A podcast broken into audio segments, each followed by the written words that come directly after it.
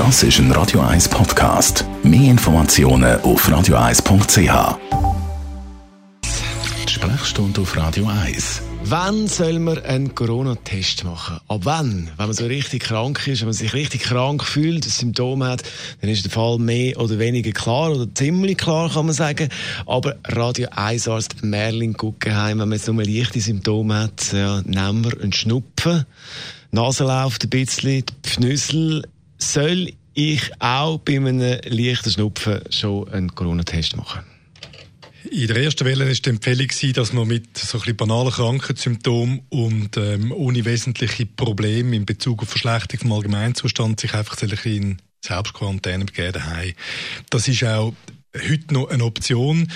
Jetzt in einer Zeit, wo wir aber so ein bisschen Contract Tracing machen, also wir versuchen, Infektionsketten zu unterbrechen, nicht zwingend die beste in meinen Augen. Im Zweifelsfall würde ich testen. Und zwar im Moment, solange wir in der Lage sind, bei Fallzahlen her, die, die Infektionsketten nachzuvollziehen und zu unterbrechen, macht es Sinn, dass man bei leichten Krankheitsverläufen einen Corona-Test macht. Wenn er positiv ist, ist man in der Lage, die Leute, mit denen man einen engen Kontakt hat, zu warnen und äh, sie zu beauftragen, sich zu isolieren. Und das hast du ja wohl das ganze Spektrum von den Symptomen, auch wenn jetzt die, der Schnuppe jetzt nicht vielleicht Nummer eins ist in Sachen Corona. Also die üblichen Symptome, so ein bisschen Pfnüssel vor allem, aber dann der trockene Husten, Abgeschlagenheit, Fieber, was man, was man so hat, ähm, sollten eigentlich berechtigen dazu, dass man einen Test macht. Und sobald dann noch schwerere Symptome dazukommen, wenn man das Gefühl hat, man denke nicht gut schnaufen, dann ist sowieso der späteste Zeitpunkt, wo man selber entscheiden einen Test zu machen. Wo testen?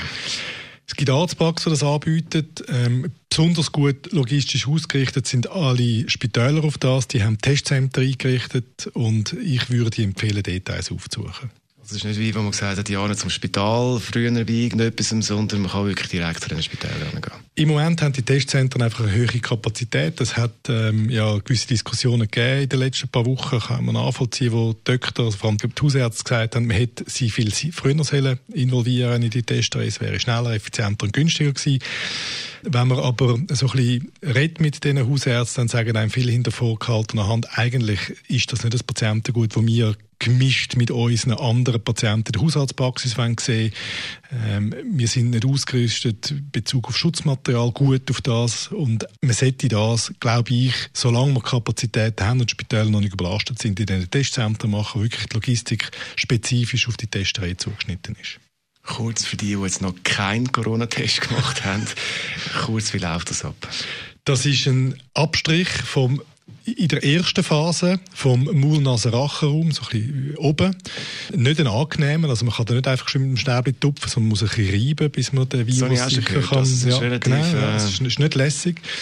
In einer späteren Phase, wenn man den Eindruck hat, äh, eine Corona-Infektion sei allenfalls schon länger etabliert, dann äh, versucht man Material aus dem tieferen Atemweg zu asservieren, äh, zum Beispiel auch über, über Auswurf unser Radio 1 Arzt Merlin Guggenheim zum Corona-Test, an wann so ein Test empfohlen wird und das ist ein Radio 1 Podcast. Mehr Informationen auf radio1.ch.